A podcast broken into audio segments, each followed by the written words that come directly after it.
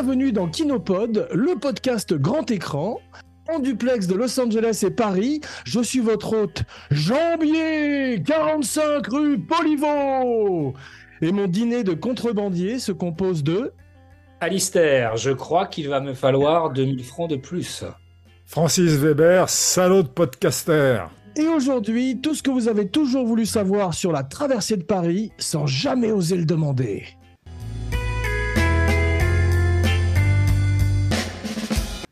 Ravi de vous retrouver, mes cinébodies, la Dream Team.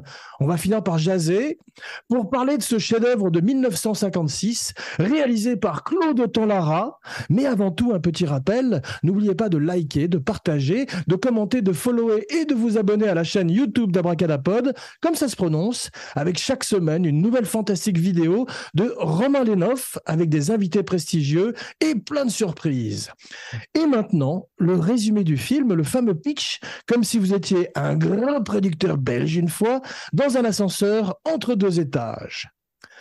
Martin, un brave homme au chômage, doit transporter quatre valises pleines de porc à travers le Paris de l'occupation.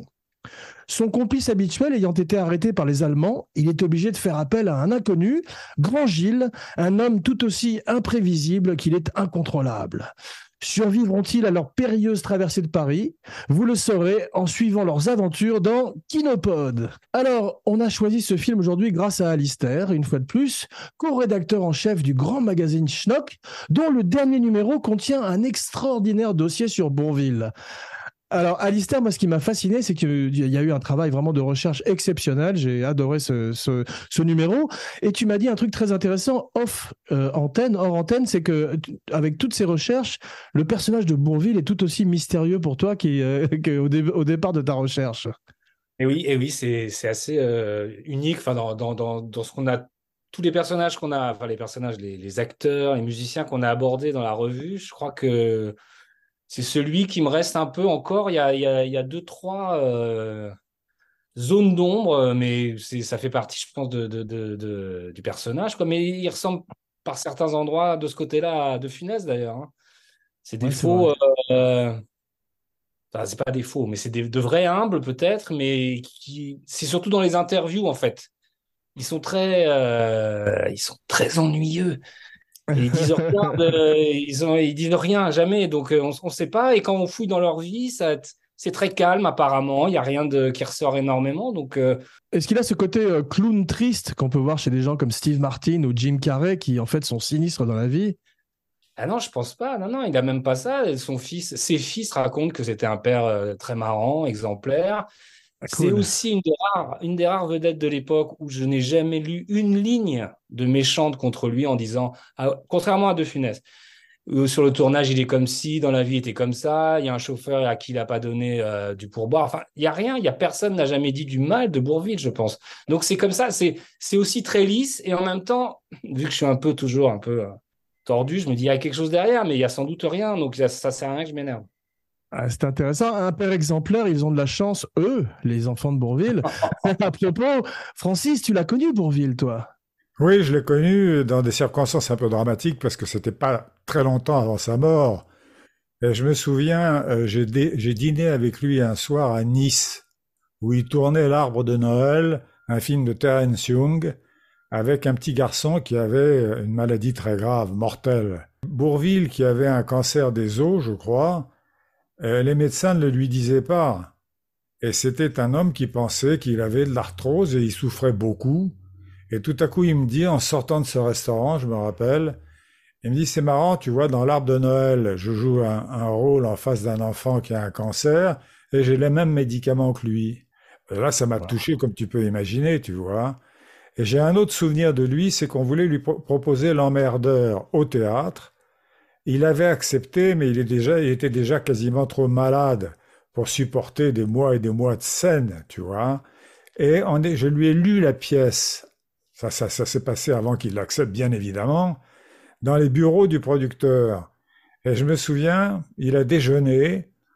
On est monté par l'escalier, c'était au deuxième, et au premier étage, il y avait Sonotone, tu sais, les fabrications pour les sourds, là. Et j'ai dit à Bourville, il faudrait marquer frapper fort sur la porte. Et ça l'avait fait rire, tu vois. On arrive dans le bureau du producteur, je commence à lire l'emmerdeur, il s'endort. il, était, il, était, extrêmement fatigué, tu vois. Mais c'était un type délicieux.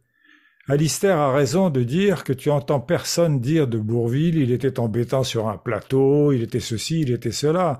Il était adorable, tu vois.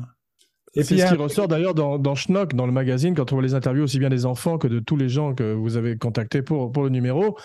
Euh, il a l'air vraiment extrêmement sympathique. Euh, c'est ça qui est formidable. C'est quand euh, vos héros sont aussi des gens bien, ça fait plaisir, quoi. Eh oui. C'est surtout rare parce que les acteurs ont une réputation de caractériel, c'est pas toujours faux. ouais. Hein, moi, j'en ai croisé quelques-uns. Tu, tu, peux te parler d'eux si tu veux. plus tard dans l'émission. Mais pour l'instant, on va revenir au film. Alors moi, je m'apprêtais à faire la genèse du film comme d'habitude, mais vu le travail extraordinaire de, journalistique que tu as fait, Alistair, tu peux nous parler un peu des origines du film, de comment il a, il a pris vie en fait. Bah, tout, tout, part de la nouvelle de Marcel Aimé qui sort à la fin des années 40 dans le recueil euh, de nouvelles qui s'appelle euh, Le vin de Paris, hop, que j'ai. Hop. Ouais, à l'intérieur, il y a euh, une nouvelle de 45 pages qui s'appelle donc La traversée de Paris est immédiatement euh, coopté par Claude Autant-Lara, qui est à l'époque un des grands réalisateurs français, et euh, qui, met du temps à, se faire, en fait. Il est accompagné de ses scénaristes habituels Orange et Bost, mais euh, il y a beaucoup de projets, ils savent pas qui prendre en casting, voilà, donc 47, 48, 49.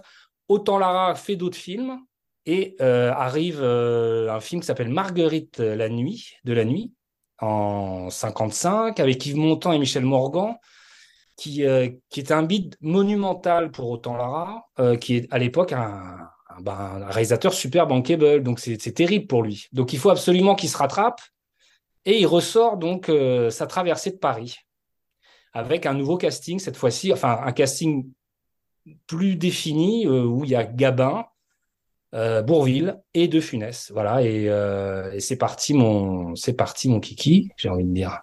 Moi, ce qui m'a vraiment intéressé, Francis, tu sais que Marcel Aimé était complètement opposé au casting de Bourville. Il avait eu l'expérience de Bourville sur le Passe-Muraille et il trouvait que son personnage de Martin, qui était beaucoup plus jeune dans la nouvelle, on va parler des différences entre la nouvelle et le film, c'était pas du tout le personnage. Et il a fait un truc étonnant, c'est qu'après avoir vu le film, il a pris une pleine page dans un magazine ou dans un journal pour dire, dans Schnock, pour dire euh, en fait qu'il trouvait Bourville extraordinaire et qu'il c'est la meilleure adaptation d'un de ses films à l'écran. Et ça me rappelle ce qu'avait fait Anne Rice avec Tom Cruise, où elle avait chié sur Tom Cruise au moment de l'interview with the Vampire, et après avait pris une double page dans Variety pour dire que c'était un grand acteur et qu'il était exceptionnel en Vampire Lestat. Donc ils peuvent se planter oui. aussi. Hein. Est-ce que je peux vous parler maintenant du film en tant que scénariste moi-même hein? Tu parles. C'est un rêve de scénariste d'avoir la nouvelle de Marcel Aimé. Un rêve, il y a tout dedans, sauf à la fin Évidemment, on ne pouvait pas tuer Bourville. Et Orange et Boss, qui étaient des bons scénaristes. Non, et tuer Gabin aussi. Bourville, Martin Bourville, oui, c'est Bourville qui ouais. poignardait, oui, oui. Voilà.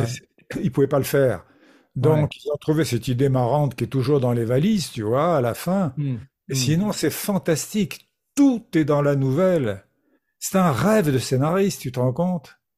Le salaud de pauvre et tout ça. Mais tu l'as évidemment lu et beaucoup lu, toi, Alistair. C'est extraordinaire d'avoir un type qui vous tend une courte échelle pareille pour écrire un scénario, tu vois. Et Marcel Aimé étant un de mes auteurs préférés, qui traverse une espèce de purgatoire maintenant, mais d'après moi, c'est un des plus grands auteurs français de ces quelques années, de ces quelques décennies, tu vois. C'est dommage parce que un homme qui a écrit La Vouivre, Uranus, Travelingue, La table au crevé, La jument verte. Mais c'était un immense auteur. La belle mmh. image. Et oui, puis la rue sans nom, et puis les jumeaux du diable. Enfin, c'est un, mmh. et en plus, un grand homme de théâtre. C'est lui qui, je crois, a fait Claire en barre et la tête des autres. Ouais. Donc, Marcel Aimé, ça valait la peine d'insister un peu sur lui parce qu'il a servi à Autant-Lara, à Orange et à Bost mais un film sur un plateau d'or, tu vois. En fait, euh, euh, ce qui est intéressant en termes de, différence entre la nouvelle et le film, c'est effectivement, donc on a dit, il le tuait et il se faisait reconnaître par une peinture que faisait Grand Gilles de lui par les flics, si tu veux. Mais ça se passait un petit peu euh, pendant une nuit, donc c'était pas très crédible. est ce que je voulais te demander, Francis, est-ce que parfois on peut considérer un scénario adapté par des grands scénaristes comme Orange et Bost d'un livre, est-ce qu'on peut considérer ça comme une nouvelle mouture? Parce que certains disent que le Shining est mieux encore que le livre, ou surtout Les Dents de la Mer ou Le Parrain, par exemple. Moi, je pense pas que c'est au niveau du scénario que ça se passe là. Je pense que c'est au niveau du casting. C'est-à-dire quand j'ai entendu Alistair dire les trois noms, Gabin, Bourville, De Funès, je me suis dit oh la vache, mais quel miracle.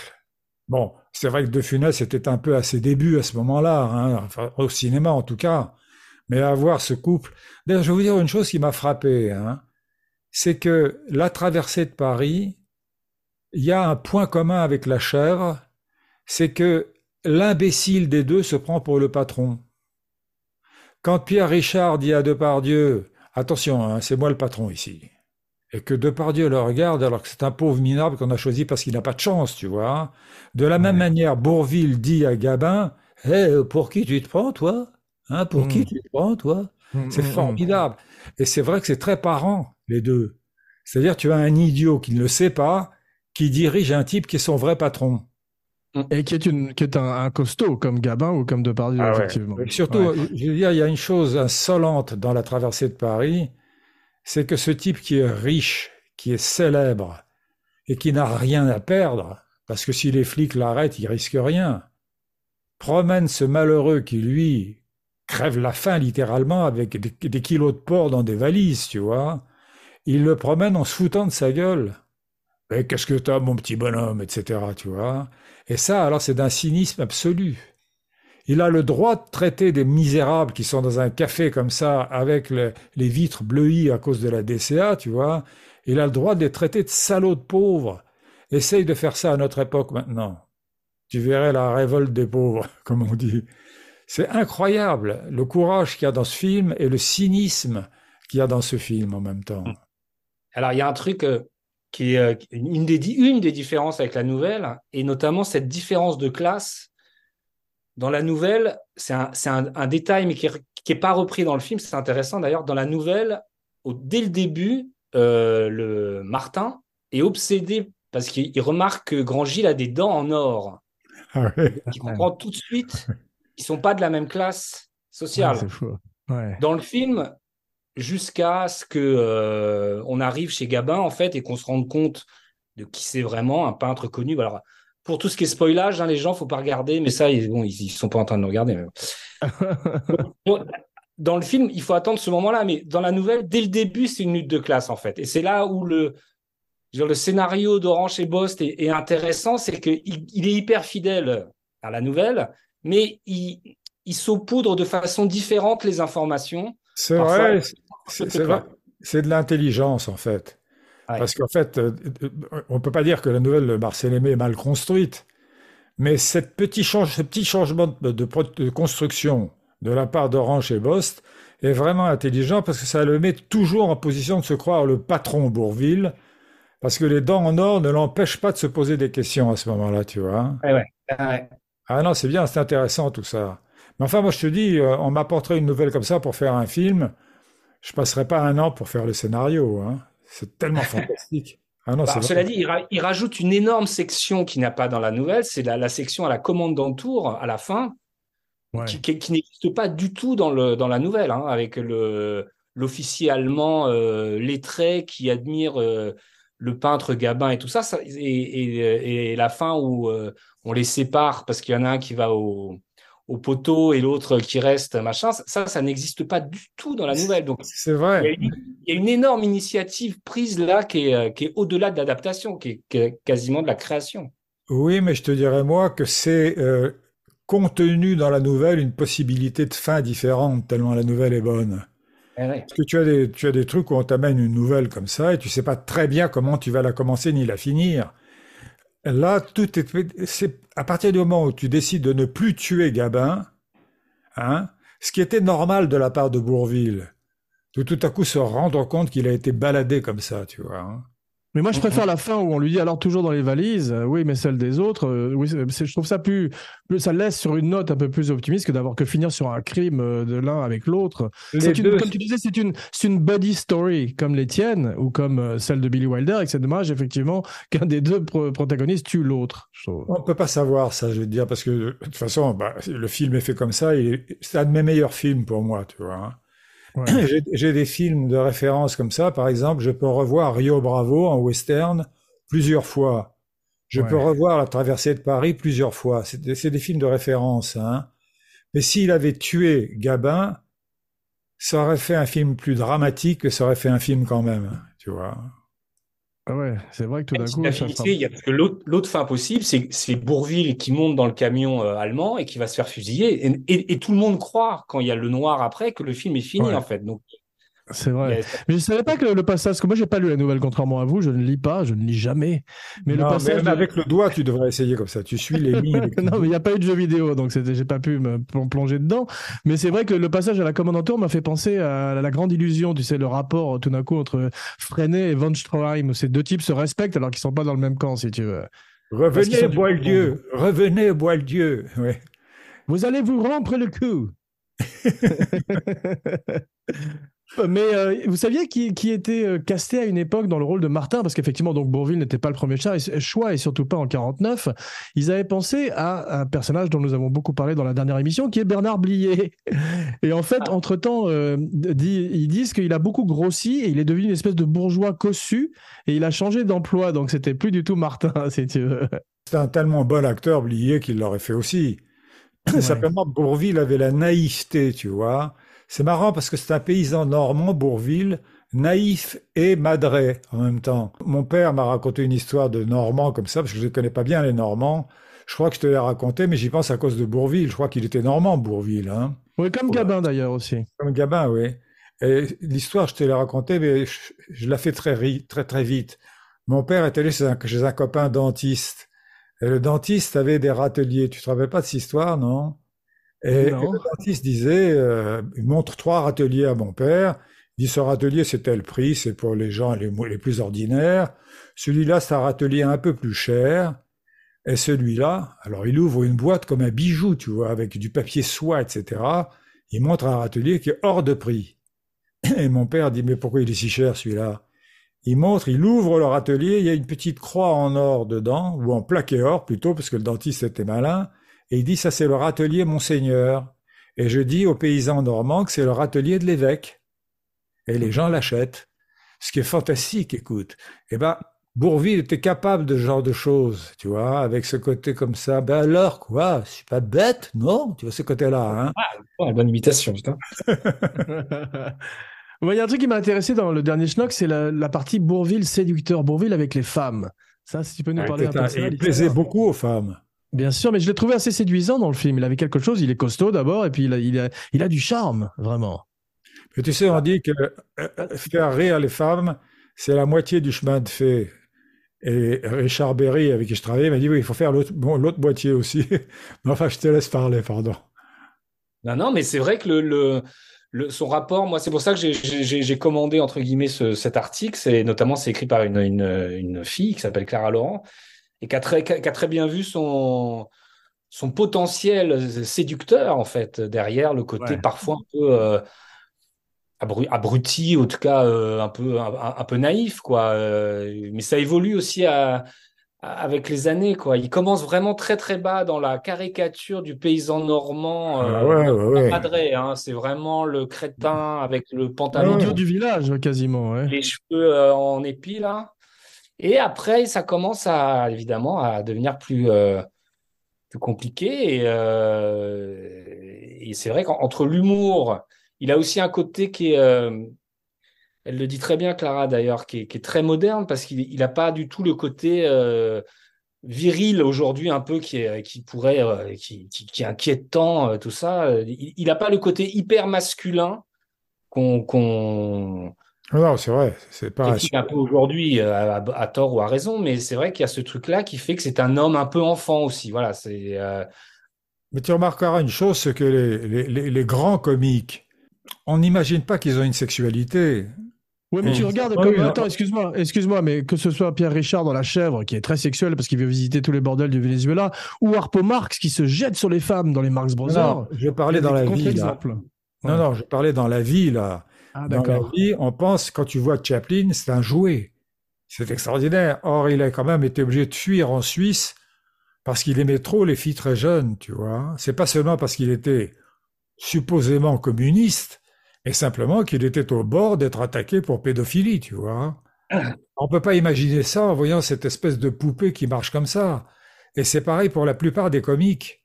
Je raconte dans mes mémoires que Pierre Richard, que j'adore, est un, un, séducteur, et c'est vrai, il séduit les femmes très facilement. Et c'est pas Brad Pitt physiquement, tu vois. Finalement, il faut faire rire les femmes, alors. Et il y a un autre truc que euh, disent les gens aussi, c'est clair de rien, et il y a deux, trois témoignages à ce sujet. Bourville était costaud. Oui. Ouais. Euh, et, je crois qu'il a fait un peu mal à Lino Ventura sur le tournage des Aventuriers lors d'une bagarre. Le truc a l'air complètement. C'est pas les grandes gueules. C'est pas sur les grandes. C'est pas sur les grandes gueules. Qu'est-ce que j'ai dit Excuse-moi? Les Aventuriers.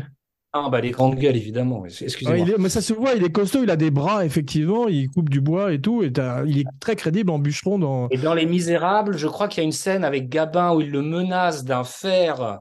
C'est ça. Est il, est, il est Thénardier dans Les Misérables contre Valjean, et il le menace d'un fer à d'un fer en, à chaud quoi. Et sur le tournage, le Gabin lui a dit eh, calme-toi euh, André, le hey, le André, calme-toi. Et, euh, on est en train de tourner là, parce que l'autre était. Euh, ah, il s'est laissé emporter. donc, euh, et puis bon, c'est vrai qu'il y a des photos, on le voit torse nu, c'est vrai que c'était pas. C'était, il, était, il était baraqué, quoi. Ah ouais, c'est vrai. Ah, c'est intéressant parce qu'effectivement, ils ont, c'était la première collaboration entre Bourville et Gabin sur La Traversée de Paris, mais ils ont fait plusieurs films ensemble, comme tu le dis, Alistair. Papa, tu as connu Gabin ou pas? Je l'ai connu à travers Lino Ventura, qui était son grand fan. Et ce que raconte Ventura de Gabin est irrésistible. Mais je l'ai connu aussi à travers, euh, quand il tournait Les Misérables, à travers Daniel Delorme, parce que je faisais le film d'Yves Robert, Le Grand Blond avec une chaussure noire. C'est un cauchemar, Gabin. Il était mmh. au studio de Boulogne, je crois, ou de Billancourt à l'époque, et il avait réquisitionné tout le premier étage où il y avait les loges parce qu'il voulait garder les toilettes pour lui. Et tout le monde était obligé d'aller aux toilettes dans la cour. et ça, il disait tout le temps, parce qu'il arrive comme ça, parce que c'était un bouffeur effroyable. Il bouffait tout le temps son fils, à qui on a demandé, mais comment est-il mort dans une interview récemment, a répondu, il a explosé. Il mangeait, il, mangeait deux plats en sauce par jour, dit son fils. Un navarin d'agneau le matin et un bœuf bourguignon dans la soirée, tu vois. Donc il a explosé et il, il, le supportait assez mal dans la journée parce que il n'arrêtait pas de dire j'ai mal au burlingue. J'ai mal au burlingue, tu vois. il paraît qu'on frappait, on frappait au premier étage pour aller le voir dans la loge et on entendait, on entendait c'est une, anecdote que j'ai entendue où il disait Je débourre. Immonde. Quelle horreur. Mais il était, tu sais qu'il a, il y a beaucoup de scénaristes ou de dialoguistes qui ont piqué ces expressions. Mondi, Pierre Mondi m'a raconté, euh, à un moment donné, il tournait dans je ne sais quel film, et ils étaient dans une voiture décapotable avec un canon à eau qui, qui, qui envoyait une averse effroyable sur la voiture. Et ils devaient donc, ils peuvent pas recapoter, s'asseoir dans la voiture avec la, la pluie qui tombait à saut. Première prise, il s'assoit, tu as Gabin qui se pose son gros derrière sur, sur, sur, le cuir du fauteuil, ça fait comme ça, tu sais. Alors il commence à dire, oui, ça va pas être facile. Hein. Et alors on en, on refait une, on en refait une, on en refait une, et à la fin, Gabin s'assoit comme ça, et il dit simplement, ces cons-là, ils vont me coller des champignons dans le faubourg. et ça, c'est du dialogue Gabin. Le, drapé, le drapeau noir flotte sur la marmite, qui était le titre d'un film d'Audiard. C'est, excuse-moi, j'ai le chat de Gabin dans la gorge, là. C'était un, une expression de, de, de, Gabin aussi. Vous avez fait un numéro sur Gabin avec Schnock ou pas encore? Oui. Si, si, si, si. Ah ouais, fantastique, ouais. Ah ouais bien sûr. Là, c'est bien, tu as les trois derrière toi. Tu as Bourville, Gabin et De Funès. C'est extraordinaire. Avant qu'on parle un peu de De Funès, parce qu'il est extraordinaire dans le film, c'est quand même une c'est un moment où il deviendrait une star, il serait tout d'un coup dans, dans l'inconscient collectif. Papa, tu peux nous raconter l'anecdote sur Gabin avec Autant Lara et la sorcellerie? Ah oui, oui, bien sûr. Ventura était Ventura qui était quand même très ramenard, très, euh, il avait toujours raison, etc. Tu vois, avait un type qui l'intimidait, c'était Gabin, et il y avait de quoi. Et un jour, Gabin l'invite chez lui en Seine-et-Marne, et ils sont installés devant une cheminée tous les deux, et Gabin est morose. Et Gabin dans la vie déjà était plus que morose, mais morose plus morose, ça donne un Gabin fermé totalement, tu vois. Et Ventura, comme un petit garçon, pour la première fois, il dit, ça, ça va pas bien, Jean? Et l'autre répond, tu sais, où il y a le plus de sorcellerie en France? Ventura dit non. Ici, en Seine-et-Marne. Quand le fils Philippot, le soir de sa nuit de noces, s'est retrouvé enfermé dans les water et n'a pas pu sortir. Sorcellerie. Quand la mère Lavandou s'est retrouvée avec dix vaches mortes dans son pré. Sorcellerie. Et c'est très facile, tu sais, la sorcellerie, hein. Tu prends une photo du type ou de la femme que tu veux marabouter, tu plantes une épingle dans sur sa tête et tu prends une de ces mèches de cheveux que tu enroules autour de la photo. Ah oui, dit Ventura, comme un enfant, comme ça. Et Gabin dit, et ce con d'Autant-Lara est chauve. Parce qu'il en voulait Autant-Lara, il pouvait pas lui prendre une C'est très drôle. Mais parlons un petit peu de De Funès. Donc, il a, il a 44 ans euh, dans le film. Il, est, il, va, il, réussit très tard, un petit peu comme Anthony Hopkins avec Le silence des agneaux. Tout d'un coup, il devient une star très tard. Il n'a pas encore réussi en 56. Hein. Il, réussit 8 ans vraiment après. quoi. Hein. C'est ça, avant d'être lead. il faut 8 ans avant qu'il soit lead, effectivement. Et je crois que son premier. Tu, tu, sais quel est son premier, premier rôle? Moi, non. Je crois que c'est un film qui s'appelle Ni vu ni connu. Ah non, non, mais pas son premier rôle, mais son premier grand. Premier lead, première, première ah fois. Ouais, son premier lead, ok, ouais, ni vu ni connu, ouais, ok, ok, ouais. Je pensais que tu Il y a également un film. Également un film que je ne connaissais pas qui s'appelle Taxi, Roulotte et Corrida. Tu connais ça, ça C'est pas grave, tu peux passer. tu peux. Mais euh, il est aussi marquant dans le film que Nicholson dans Easy Rider. Tout d'un coup, c'est un mec qui a très peu de scènes et qui vole le film avec ses scènes. J'avais oublié qu'on le voyait. Il y a deux scènes, deux scènes et dix minutes. C'est ça. Alors que moi, j'avais oublié qu'on le voyait au départ, en fait. Je croyais qu'il y avait juste la scène Jambier que tout le monde connaît. Est-ce qu'elle est dans, elle est dans le livre, cette scène, bien sûr? Je vous demande à vous. C'est une, une des, des, scènes qui est quasiment euh, mot pour mot dans, dans le livre. voilà ce que je disais. Mais De Funès, je le connaissais, j'ai déjeuné avec lui, il voulait que j'écrive pour lui. Ah c'est un personnage étrange parce que c'est pas du tout l'image qu'on avait dans les films. C'est un type élégant avec de très beaux yeux. Et j'en parle parce que sa femme se plaignait tout le temps que les chefs opérateurs ne dégageaient pas le côté bleu des yeux de Funès. Elle disait, ils avaient toujours les yeux noirs, sa femme, qui emmerdait tout le monde d'ailleurs, parce que je crois qu'elle l'a tué d'une certaine manière. Elle lui demandait, avant de jouer Oscar sur scène, de manger six sucres pour avoir de l'énergie. Inutile de dire que pour les artères, c'est pas terrible tout ça. Hein. Toujours est-il donc que je déjeune avec lui, et on commence à bavarder, il m'a donné une leçon de scénario. Il m'a dit, tu vois, quand tu écris une scène, retire la dernière réplique de la scène. Et je lui dis, ah bon, pourquoi? Il me dit, parce que tu fermes une porte.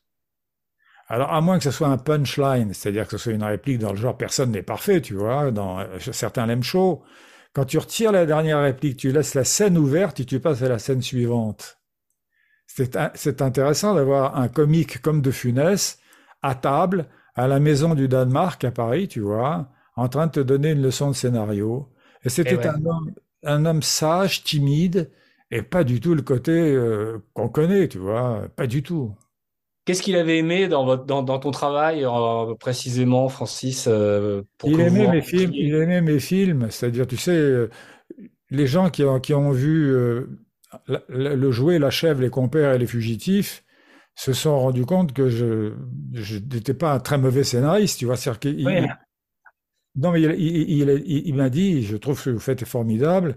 Et moi, malheureusement, j'ai un peu parlé de tout ça dans beaucoup d'interviews, mais j'ai pas voulu travailler pour lui.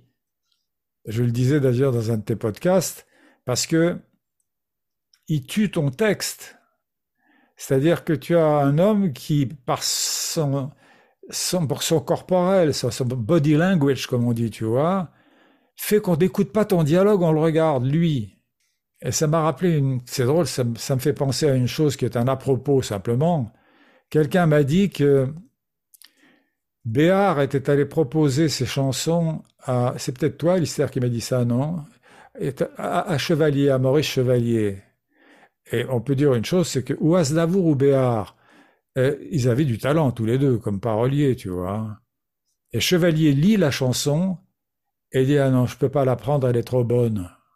Alors mhm. tu as, tu as euh, le, parolier qui se dit qu'est-ce qu'il raconte, et tu as Chevalier qui dit quand je chante une chanson, il faut que je sois devant la chanson. Pas que la chanson soit devant moi. Et j'ai compris pourquoi il chante Avez-vous vu le joli papote de Zozo? Parce que, évidemment, là, il est c'est lui qui est devant la chanson. Bah, pomme, etc. Tous ces trucs-là, t'as pas besoin d'avoir derrière les feuilles mortes, tu vois. C'est formidable. Et alors c'est marrant que tu cites les feuilles mortes parce que Yves Montand était un peu comme ça. Je sais qu'Yves Montand est passé à côté de Léo Ferré, Gainsbourg, euh, Barbara. Enfin, tout ça est refusé parce que Yves, il pouvait pas, il avait pas sa place. C'était trop, voilà. Euh, c'est amusant parce que je, te fais, je te pose une question parce que je prends l'habitude de te poser des questions maintenant. Je t'interview tout le temps, mais je te pose une question. Toi, si on te donne une, une très belle chanson, est-ce que tu diras celle-là non, je peux pas parce que les paroles sont trop bonnes. Alors moi, je suis pas pareil que Yves Montand et Maurice Chevalier, je suis auteur aussi, donc. Euh, ah, mais je peux comprendre, même si ça amène à faire des erreurs euh, artistiques, voire professionnelles, que euh, un mec comme Chevalier à l'époque se dise ouais mais c'est pas mon en fait ce qui veut dire c'est c'est pas son univers et que ça, ça, va le ça va le cannibaliser lui quoi. Je, comprends aussi, je comprends aussi, mais je suis toujours surpris quand on refuse la qualité, moi. Ah ouais. Surpris. Je comprends, si tu veux, pourquoi ces personnages qui étaient alors d'un égocentrisme extraordinaire considéraient que tout venait d'eux. Ce qui fait que quand on leur apporte tout à coup une hotte de Père Noël à mettre sur leur dos, ils disent non, c'est moi le Père Noël. C'est un peu ça. Hein. Et Mais Surtout là, pour revenir à, pour revenir à De Funès, quand vous le rencontrez, quand tu le rencontres, c'est déjà le De Funès, donc des années 70, j'imagine, qui a, qui a, un peu tout fait et qui, est certainement rentré dans son truc automatique euh, encore plus body language que d'habitude. Enfin, il n'y a plus que ça quasiment. Donc c'est compliqué pour, euh, pour toi de, de, lui proposer sans doute des. Euh, c'est pas moi qui lui proposais. C'est pas moi qui lui proposais, c'est lui qui le demandait parce qu'il a joué, comme je le disais dans un autre podcast, je crois, il a joué la valse des, des toréadors d'Anouilh. Et Anouilh, il l'a choisi pourquoi? Parce qu'il voulait un grand auteur dans sa filmographie ou dans son, son travail d'acteur. Et il a foutu en l'air la pièce d'Anouille. Moi, je l'ai vu. Je l'ai vu, c'est un truc incroyable parce que il racontait, je peux le raconter ça, oui, l'histoire du, du, du Moi, je ne la connais pas, donc euh, oui. D'accord, alors, c'est, euh, il y a un moment donné, tu as euh, De Funès qui jouait par rapport à un jeune homme un rôle d'éducateur et il lui racontait l'histoire de cet enfant Sparte ou Spartiate, je ne sais pas comment on dit, qui vole un renard dans un marché, le cache dans sa tunique, et il est accusé d'être un petit voleur. Et en fait, comme c'est un spartiate, il ne dit pas, il nie qu'il a volé. Pendant ça, le renard lui dévore le foie. Et il meurt. Bon, c'est pas particulièrement une histoire très drôle. Eh ben, les gens pleuraient de rire. Pourquoi? Parce que De Funès dit au jeune homme qu'il est supposé éduquer, je vais te raconter l'histoire de l'enfant spartiate et il se met à marcher sur scène. Et Groucho Marx à côté, c'est ridicule, tellement il est drôle, lui. Et les gens commencent à pleurer de rire. Et à partir de ce moment-là, il dit, il lui mange le foie. Et tout le monde va, c'est quand même extraordinaire, non? C'est une nature comique, effectivement, et on peut pas lutter contre ça. Mais je regrette qu'il n'ait pas eu euh, un film sérieux, un film où il joue un personnage comme a fait Peter Sellers, tu sais, dans Bienvenue Mister Chance, où tout d'un coup il montre cette face plus sombre de sa personnalité. Et d'une certaine manière, un de ses meilleurs rôles, euh, bien qu'épisodique, c'est la traversée de Paris. Parce que c'est un type qui, là, ne joue pas sur son nez comme dans Oscar, tu vois, mais il joue sur le fait qu'on est en train de transpercer des sacs de patates et de lentilles et qu'il est en train de perdre de son chiffre d'affaires, tu vois. Hein. Et il, risque, il, risque, sa vie aussi. Et il risque, exactement. Il risque d'être arrêté. Et Gabin ne l'aime pas sur le plateau parce qu'il trouve qu'il en fait trop. Et, oui, il en fait trop et au bout de quelques prises, Gabin dit il, va continuer à faire sa moulinette. Il dit donc euh, il est longtemps. donc déjà, ils n'ont jamais tourné ensemble à l'époque, donc ils se connaissent pas, alors que Bourville et De Funès ont joué dans un film qui s'appelle, je sais plus comment, Poisson d'avril. Ouais. Un chef-d'œuvre inoubliable, évidemment. Et euh, il a dû faire une apparition dans le blé en herbe d'Autant Lara. Donc, ils se connaissent, là, les trois. Mais Gabin ne connaît pas. Euh, de Funès, ouais. Mais avec euh, le tatoué, le jouait avec qui? C'est plus bah, tard. Il est vieux. Ah, mais ils ont fait le Gentleman d'Epson aussi ensemble. Ah ouais. Et papa, tu sais qu'il y, a parfois deux carrières comme ça, deux, époques dans une carrière d'acteur. Et Gabin est passé donc de ce jeune homme très séduisant. On a vu, je t'ai montré les images de la belle équipe où il chante euh, en, plan séquence quand on se promène au bord de l'eau. Et tout d'un coup, là, il commence à être plus lourd. Il, passe un cap, mais il est encore séduisant. Est-ce que c'est ce moment où il passe le cap justement, euh, la traversée de Paris, et il entre dans ce Gabin plus lourd, avec les cheveux blancs, parce qu'après, ce serait son personnage euh, qu'il comme Russell Crowe aujourd'hui, quoi, qui est devenu. Ah, c'est-à-dire qu'avant, il, avant, il mangeait qu'un plat en sauce, et là, il s'est mis à manger deux plats en sauce. Parce que je sais que il était encore beau d'en toucher pas au Grisby. Parce qu'il avait un costume. Et le costume, ça te trahit si jamais tu manges deux plats en sauce. Et il avait un costume très bien coupé. Je crois que c'est là qu'il y avait une, une femme qui lui disait, pendant qu'il était dans le salon et qu'elle était dans sa chambre, Max, vous m'aimez? Il répondait J'arrive. Tu vois Je débourre. Je... Oh non, mais calme-toi.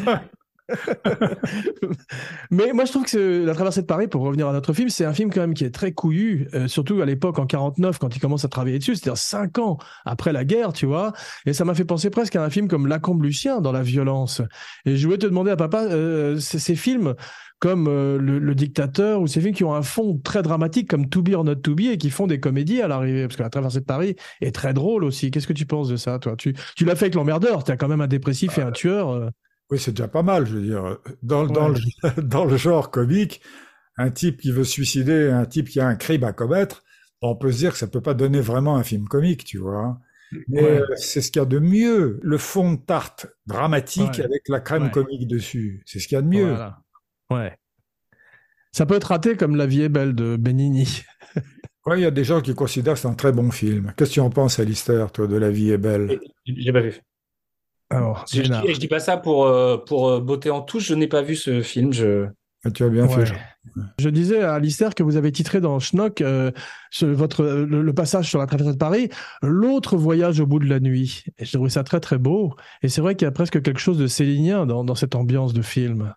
Oui, oui, c'est bon. Oui, oui. C'est, bah, Marcel Aimé était très proche de, de, Céline, ça je le dis pas dans le papier, mais bon, j'imagine que il y a pas besoin de, vraiment le dire, même si c'est important, mais il y a un côté, euh, y a un côté déambulatoire. Euh, bah, d'ailleurs, qui est c'est pas un road movie, mais c'est un road movie urbain en fait, hein, c'est une déambulation. Euh, c'est incroyable quand, quand, on pense au dispositif, en fait, c'est donc c'est quasiment, ça dure 1h22, 23. C'est deux mecs qui marchent dans, dans Paris, quoi. C'est ça, ça, ça, ça, tient un fil, quoi. Hein.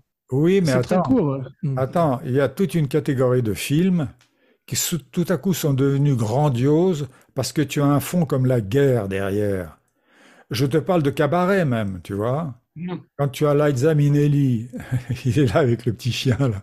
Quand tu as Liza Minnelli et son partenaire qui sont là avec leurs pauvres histoires euh, sentimentalo, etc., mais que derrière il y a les Allemands. C'est mhm. pareil. Même, même un film comme euh, Le Guépard.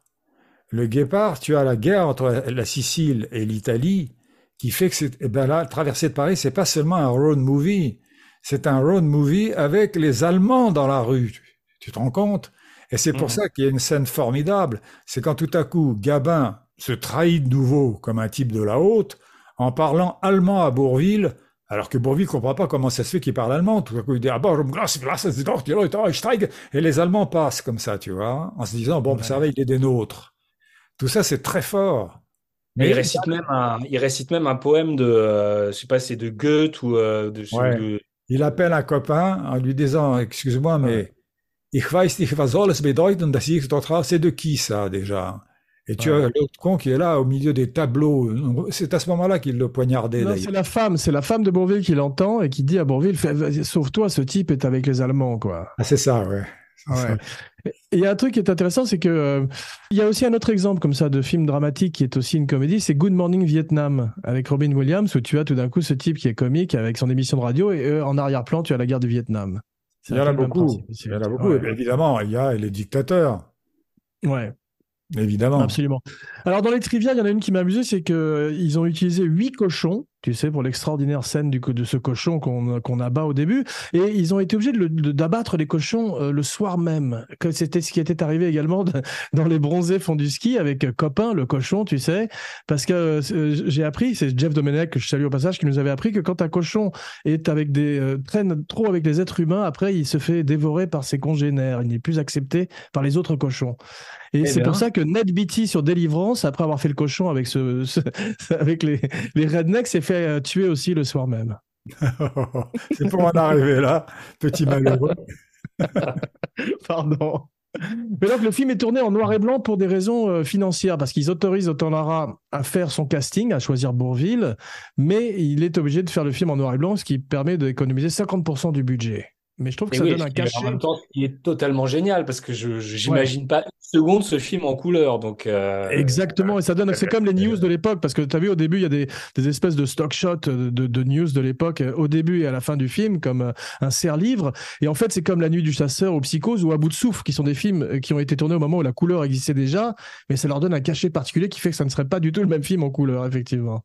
Mais Orson Welles disait si tu veux ton film ait l'air d'un chef-d'œuvre, tourne-le en noir et blanc. ouais. C'est pas bête. C'est pas bête. Il y en a qui ont essayé, ils se sont plantés quand même parce que le film n'était pas bon. C'était en noir et blanc, mais c'était pas bon. Mais je suis d'accord. En, couleur, je vois pas du tout la traversée de Paris. D'autant plus, c'est presque un film de nuit tout le temps. Hmm. Et eh oui. Et euh, pour terminer avec un dernier jeu de mots pourri pour vous faire plaisir. S'il te plaît, s'il te plaît. Vous, savez comment s'appelle euh, l'avion euh, des Allemands? C'est le Fokker. Et leur flingue, c'était le Moser. C'est Moser Fokker. oh je crois Allez, au revoir, merci. On a perdu Alistair, merde. c'est trop beau, il faut finir là-dessus. C'est le, c'est le pack shot. C'est putain, vendu. Ah, non, mais pour continuer, avec des films en noir et blanc qu'ils auraient pu être en couleur, tu as Docteur Folamour aussi, euh, qui a ce côté euh, dramatique avec la bombe atomique et cet humour extraordinaire avec Peter Sellers, c'est une espèce de, Louis de Funès anglo-saxon. Et euh, ça donne à côté les, les, news de l'époque, je trouve. Et ça fait, ça, ça, ça, a une couleur, bah, enfin, ça J'ai une dernière histoire sur Autant Lara, si vous voulez, qui m'a été racontée par Jacques Balutin. Balutin jouait dans un film qui a été une catastrophe, quand Lara, qui s'appelait Les Patates quand on l'aura tourné. Et euh, il m'a dit, il est à côté de la caméra et pour nous diriger, il crie parce qu'il était un peu sourd. Ce qui fait que tu, tu as à dire un truc dans le genre, moi j'aime bien peler les pommes de terre le dimanche. Il disait, j'aime bien peler les pommes de terre le dimanche. On n'entendait que lui. c'est incroyable qui dirige en criant quasiment, tu vois. Et c'est ce que m'a raconté un acteur. Donc, euh, mais c'était un personnage. Tu sais, Autant Lara était un homme qui s'est signalé par ses positions d'extrême droite et euh, il a été très, très, malheureusement, parce qu'il avait beaucoup de talent, très, ensuite très critiqué à cause de ça. Hein.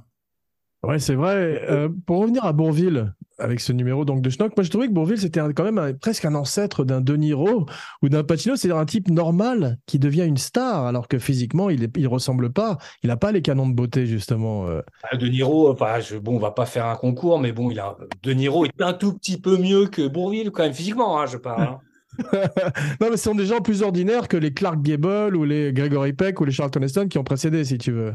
Oui, mais de Niro ni Charlton Heston n'ont dit Je suis pas bête, hein Aucun des deux. Non, non, mais Bourville, euh, moi, il y a un truc quand même fascinant chez Bourville et que, et que n'a jamais eu de Funès, par exemple. C'est quand même, dès qu'il se met à être dramatique, il est hyper crédible et très bon, quoi. Hein. c'est une évidence à le répéter, mais. Euh, et d'ailleurs, ça se voit, on en, on en parlait avec Jean, dans ses chansons notamment, peut-être au cinéma peut-être moins, mais dans les chansons, c'est vraiment, euh, c'est à chaque fois, dès que les chansons sont un peu tristes, c'est la larme à l'œil immédiate, quoi. Hein, c'est, euh, Absolument. Oui, dans, le cercle, dans le cercle rouge, qui est un film totalement noir, il joue ce rôle de flic seul avec ses chats. Il était déjà très malade à l'époque. Et il n'y a pas plus triste que le personnage. Il n'y a pas un moment où tu as envie de sourire quand tu le vois. Hein. Bien sûr. Ouais. Ça, c'est très, vrai. très fort. Ouais, mais ces chansons sont bouleversantes. Effectivement, certaines de ces chansons, il a c'est le, ce- ce- le clown qui, après avoir fait beaucoup rire, joue du violon. Et ça, c'est typiquement Bourville. Et d'ailleurs, à propos d'instruments de, musique, on le voit jouer de l'accordéon dans La traversée de Paris. Justement quand on tue ce cochon pour couvrir les bruits du cochon, il se met à jouer de l'accordéon et c'est très, c'est une grande, grande scène, ça aussi. Ah Ouais. C'est un film, c'est un film magnifique. Écoute, hein. J'ai j'ai dû le voir trois, quatre fois moi. Ouais, Facile. et très moderne, très très moderne. J'étais frappé à quel point il jouait moderne, il joue vite. Et il y a, ça ça n'a pas ce côté lourd et démodé de certains films de la même époque. Là, tu peux le revoir et euh, il n'a pas pris une ride, quoi, vraiment.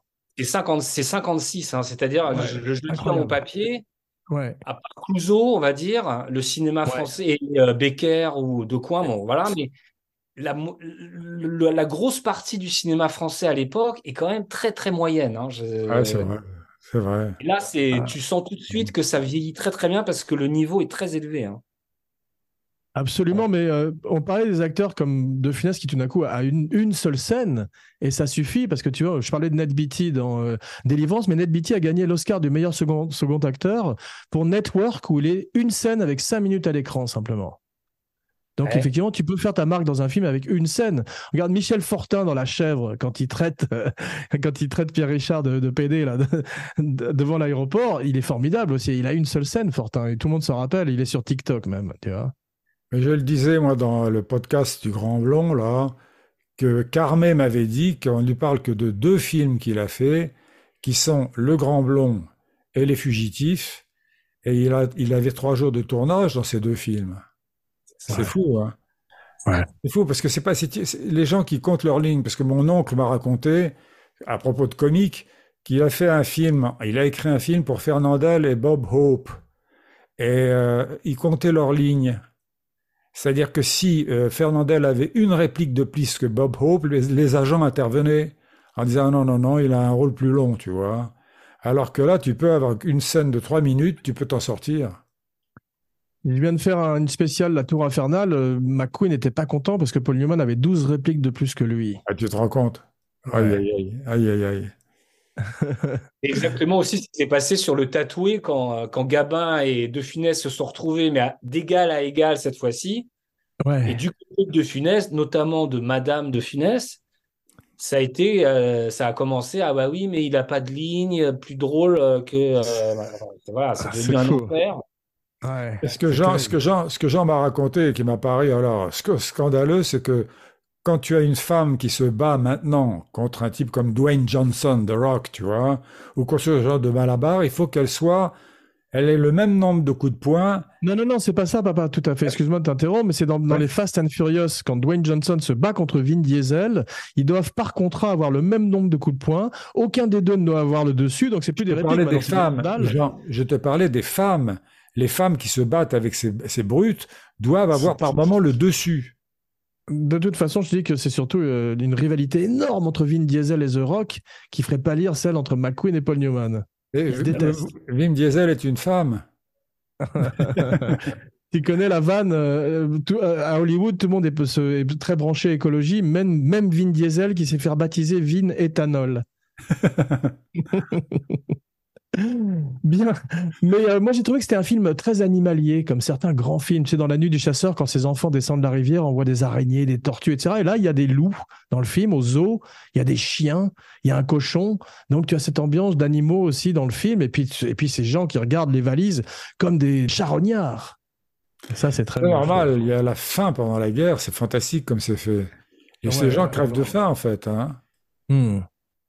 D'ailleurs, il y a la Et il y a scène une- avec les rognons, une des premières scènes où ils se rendent compte, où il y a tout ce truc autour des rognons. Incroyable. Euh, on, on se rend compte que c'était, en effet, c'est hyper rare à les- à- pendant la guerre, mais il y a, il y a tout ce truc autour de la.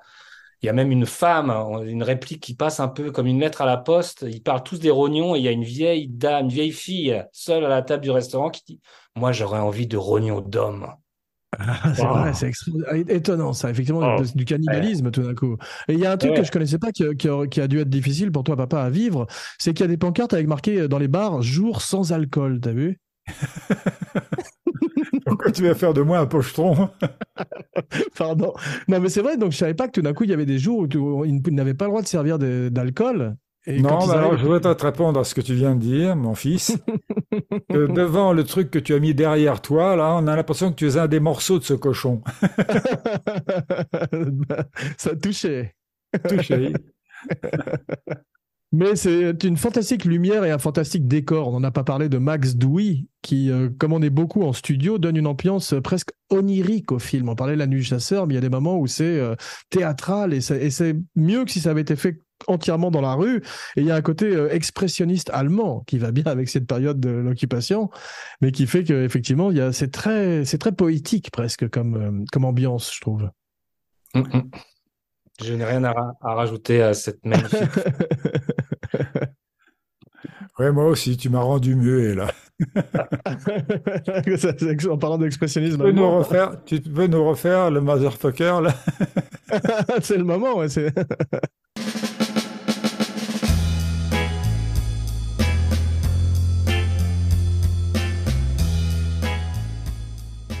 Bien, merci mes cinébodies pour cette extraordinaire traversée de Paris. Grosse malheur la guerre. Alistair, bravo et merci. C'est toujours un grand plaisir de t'accueillir dans le show. Moi de même. Eh et je ne saurais que trop recommander le dernier numéro magnifique de Schnock, donc spécial Bourville, dans toutes les bonnes librairies depuis hier. Voilà, ah. Alistair nous le montre. Extraordinaire couverture avec son bouquet de fleurs, j'adore. Donc précipitez-vous pour l'acheter. Papa, je te le montrerai, il est vraiment formidable. Une vraie mine d'or pour les fans de l'acteur et tous les autres, donc dans toutes les bonnes librairies depuis le 6 décembre. Papa, merci euh, d'être venu nous parler d'une grande comédie et une buddy story euh, qui n'est pas de toi pour une fois. Donc merci. Ah je le regrette, crois-moi. Hein. C'est vraiment un des films que j'aurais aimé avoir fait. Ben, en tous les cas, euh, on se retrouve très vite pour une, un nouveau podcast grand écran. En attendant, n'oubliez pas de liker, de partager, de commenter, de follower et de vous abonner partout où vous écoutez Kinopod. Et likez, souscrivez à la chaîne Abracadapod sur YouTube avec chaque week-end une nouvelle fantastique vidéo de Romain Lenoff, son Katia Lazareva. Et maintenant, puisqu'en France, tout finit par des chansons, euh, Alistair, toi qui es un vrai chanteur, si tu veux joindre à moi. La tac tacatique du ah. c'est d'être toujours là quand on s'y attend pas. vous imitez bien, dans la famille, vous imitez bien Bowie, là, il y a un truc. là. Pas mal. Il y a un pas mal du tout. Pas mal du tout. Salaud de podcasteur, tu l'as dit.